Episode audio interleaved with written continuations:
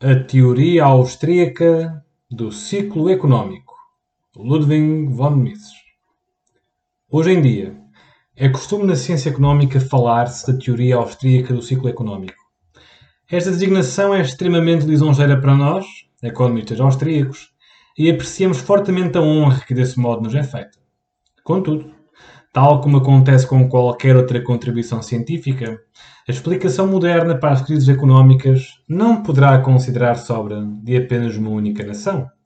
À semelhança do que acontece com outros elementos do nosso presente conhecimento económico, esta concepção é fruto da mútua colaboração entre economistas de todos os países.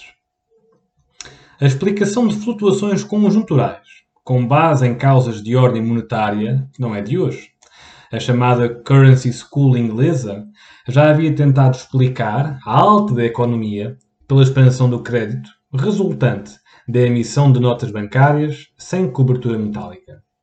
No entanto, esta escola não teve em consideração que as contas bancárias que podem ser movimentadas a todo momento por meio de cheques, ou seja, as contas correntes ou à ordem, desempenham exatamente o mesmo papel na concessão do crédito que as notas bancárias e que, consequentemente, a expansão do crédito pode resultar não apenas da excessiva emissão de notas bancárias, mas também dos créditos excessivos em contas correntes. Foi por não ter compreendido este facto que a Currency School acreditou que, para impedir a recorrência das crises económicas, seria suficiente promulgar a legislação que restringisse a emissão de notas bancárias sem cobertura metálica enquanto deixava a expansão do crédito através das contas correntes sem regulamentação. A lei bancária de Peel, de 1844, à semelhança de todas as leis semelhantes passadas noutros países, não conseguiu alcançar o efeito desejado. Daqui se retirou erradamente a conclusão que a tentativa da escola inglesa de explicar as flutuações conjunturais por causas de ordem monetária tinha sido refutada pelos factos. A segunda falha da Currency School é que, ao analisar o mecanismo de expansão do crédito e a crise que daí resulta, se restringiu ao caso em que essa expansão é levada a cabo em apenas um país, considerando que a política bancária de todos os outros países permaneceria conservadora. A reação que se produz neste caso resulta das ocorrências ao nível do comércio externo. A subida interna dos preços favorece as importações e paralisa as exportações a moeda metálica é drenada para os países estrangeiros. Como consequência, os bancos enfrentam crescentes pedidos de reembolso dos instrumentos que colocaram em circulação, entre as quais as notas e as contas correntes sem cobertura metálica, até ao momento em que se veem obrigados a restringir o crédito.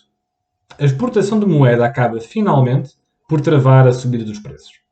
A teoria da Currency School analisou unicamente este caso sem se debruçar sobre uma expansão do crédito de caráter internacional levada a cabo por todos os países capitalistas. Na segunda metade do século XIX, esta teoria e a explicação que ela fornece para as flutuações conjunturais caíram em descrédito. Nessa época, ganhou proeminência a ideia de que as flutuações conjunturais não deveriam ser consideradas imputáveis ao sistema monetário e ao crédito. A tentativa de Wixell de reabilitar a Currency School não teve grande sequência. Os fundadores da Escola Austríaca de Economia Política, Karl Menger, Bohem Baver e Weisser, não estavam interessados no problema das flutuações conjunturais. A análise desse problema seria tarefa para a segunda geração de economistas austríacos.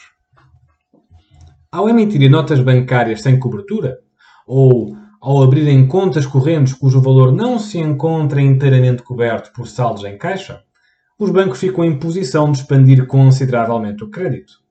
A criação desses meios fiduciários adicionais permite-lhes conceder os seus créditos muito para lá dos limites traçados pelas suas próprias disponibilidades e pelos fundos que lhes foram confiados pelos seus clientes. Nessas circunstâncias, os bancos intervêm no mercado como ofertantes de créditos adicionais criados por eles próprios, e provocam, desse modo, uma descida da taxa de juro para lá do nível que se verificaria sem a sua intervenção. A descida da taxa de juros estimula a atividade económica. Projetos que não eram considerados rentáveis, quando a taxa de juros ainda não estava influenciada pelas manipulações dos bancos e que, portanto, não teriam sido empreendidos, são agora considerados rentáveis e podem ser iniciados. Uma atividade económica mais intensa leva a uma procura acrescida de meios materiais de produção e de mão de obra. Os preços dos meios de produção aumentam, os salários sobem e a subida dos salários leva, por sua vez, à dos preços dos bens de consumo. Se os bancos se abstivessem de qualquer expansão adicional do crédito e se limitassem à que já levaram a cabo, a alta seria rapidamente interrompida. Mas os bancos não abandonam a estratégia em que embarcaram. Continuam a expandir o crédito, numa magnitude cada vez maior, e os preços, tal como os salários, continuam correspondentemente a subir. Porém, este movimento de alta não poderá continuar indefinidamente. Os meios de produção materiais e a mão de obra disponível não aumentaram. Somente aumentou a quantidade de meios fiduciários capazes de desempenhar a mesma função com o dinheiro na circulação dos bens. Os meios de produção e a mão de obra que migraram para os novos negócios tiveram necessariamente de ser atraídos de outras empresas. A sociedade não é suficientemente rica para permitir a criação de novas empresas sem se retirar nada a outras. Enquanto a expansão do crédito continuar, isso não se notará, mas não será possível impulsionar essa expansão indefinidamente. Se se tentasse recorrer à criação de créditos cada vez mais numerosos por forma a evitar a travagem repentina do período de alta e o colapso dos preços que daí resultaria, isso implicaria um aumento contínuo e cada vez mais rápido dos preços. Contudo, a inflação e a alta só podem prosseguir calmamente enquanto o público acreditar que o movimento ascendente dos preços terminará num futuro próximo. Assim que a opinião pública se apercebe que não há razão para esperar uma travagem da inflação nem da alta, e começa a achar que os preços irão continuar a subir, o pânico instala-se. Já ninguém quer manter o dinheiro na sua posse, pois isso implica perdas cada vez maiores de um dia para o outro. Todos tentam trocar dinheiro por mercadorias. Sem olharem sequer para o preço, compram coisas que não lhes fazem falta nem nunca virão a fazer, com o único propósito de se livrarem do dinheiro. Foi este fenómeno que ocorreu no Reites, bem como noutros países que se deixam embarcar numa política de inflação prolongada e que tem vindo a ser chamado de fuga para valores reais. Os preços dos bens sobem desmesuradamente, tal como as taxas de câmbio, ao passo que o valor da moeda nacional cai para zero. O valor da moeda colapsa, como aconteceu na Alemanha em 1923. Se, por outro lado, a fim de evitarem o colapso da moeda, os bancos decidirem travar a tempo a expansão do crédito, interrompendo consequentemente o período de alta, chegar-se-á bruscamente à conclusão que a falsa impressão de rentabilidade criada pela expansão do crédito levou a investimentos injustificados. Inúmeras empresas e projetos que haviam sido iniciados, graças à descida artificial da taxa de juro, e que só puderam ser continuados graças à igualmente artificial subida dos preços, deixam consequentemente de se revelar rentáveis. Certas empresas reduzem as suas operações, outras abandonam-nas por completo ou abrem falência. Os preços colapsam. A crise e a depressão que se segue são o culminar do período de investimentos injustificados promovidos pela expansão do crédito. As empresas que deviam a sua existência ao facto de outrora, durante as condições de mercado fictícias criadas pela expansão do crédito e pela alta dos preços que daí resultou, terem parecido rentáveis, agora deixaram de o ser. O capital investido nestas empresas dissipa-se, visto que já não será possível recuperá-lo. A economia tem de se adaptar a essas perdas e à situação que elas provocam. Neste caso, será necessário, antes de mais, restringir o consumo e constituir, através da poupança, novos capitais, por forma a adaptar o aparelho produtivo às necessidades reais e já não às necessidades artificiais, que só poderão manifestar-se e ser consideradas necessidades reais em razão de falsos cálculos de rentabilidade, levados a cabo com base na expansão do crédito. A alta artificial foi provocada pela expansão do crédito e pela descida da taxa de juro, resultantes da intervenção dos bancos. É verdade que, durante a expansão do crédito, os bancos foram subindo progressivamente a taxa de juro. De um ponto de vista puramente aritmético, ela encontra-se a um nível superior ao que se verificava a quando do início da expansão. No entanto, essa subida de taxa de juro não é suficiente para restabelecer o equilíbrio no mercado e colocar um termo à alta insalubre, pois, no mercado onde os preços sobem continuamente, a taxa de juro bruta deve incluir, para lá dos juros propriamente ditos sobre o capital, que é como quem diz a taxa de juro líquida, ainda um outro elemento, que representa uma compensação pela subida dos preços verificada durante o período do empréstimo. Se os preços sobem de forma contínua e se o devedor retira dessa situação um rendimento suplementar com a venda de mercadorias que comprou com o dinheiro emprestado, ele estará disposto a pagar um juro mais elevado do que estaria num período de preços estáveis. O capitalista, por outro lado, só estará disposto a emprestar nestas condições se os juros o compensarem pelas perdas que a diminuição do poder de compra da moeda implica para os credores. Se os bancos não tomarem em consideração essas condições ao estabelecerem a taxa de juro bruta pedida, deve considerar-se que a sua taxa se encontra a um nível artificialmente baixo, ainda que, de um ponto de vista puramente aritmético, pareça muito mais elevada do que a que se costuma verificar em períodos normais. Na Alemanha, por exemplo, uma taxa de juro muitas vezes superior a 100% podia ser considerada bastante baixa no outono de 1923, devido à depreciação acelerada do marco. No momento em que ocorre reversão da conjuntura, resultante da alteração da política bancária, torna-se muito difícil obter empréstimos devido à restrição geral do crédito. Como consequência, a taxa de juros sobe muito rapidamente sob o efeito de um pânico repentino. Em seguida, voltará a descer.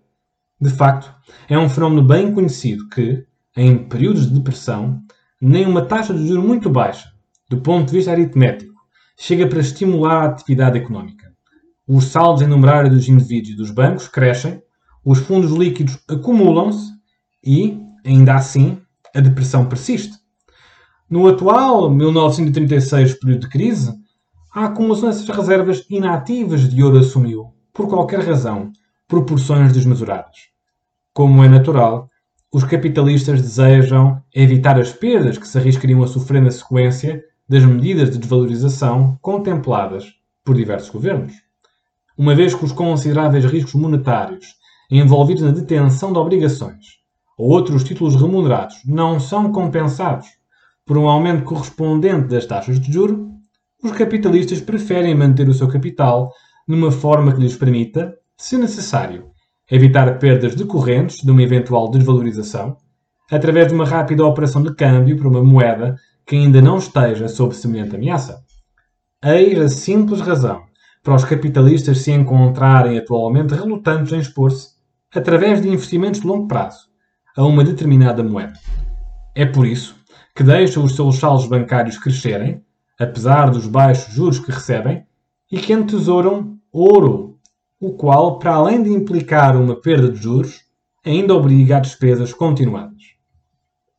Uma outra causa que contribui para prolongar o presente período de pressão é a rigidez dos salários. Os salários aumentam em períodos de alta. Em períodos de baixa deveriam descer, não apenas em valor nominal, mas igualmente em valor real. Ao conseguir evitar a descida dos salários em períodos de depressão, a política sindical acaba por tornar o desemprego num fenómeno massivo e persistente. Mais ainda, atrasa indefinidamente o momento da recuperação. A situação normal não poderá restabelecer-se efetivamente enquanto os preços e os salários não se ajustarem às condições da circulação monetária. A opinião pública tem toda a razão ao encararem a inversão da conjuntura e a transição do período de alta para o de crise como um efeito da política dos bancos. É incontestável que lhes seria possível retardar por, por mais algum tempo os desenvolvimentos desfavoráveis, insistindo na sua política de expansão do crédito. Porém, como já se viu, não o poderiam fazer indefinidamente, sem com isso correr o risco de provocar o colapso completo do sistema monetário. O período de alta estimulado pela política bancária de expansão do crédito terá inevitavelmente terminar mais cedo ou mais tarde.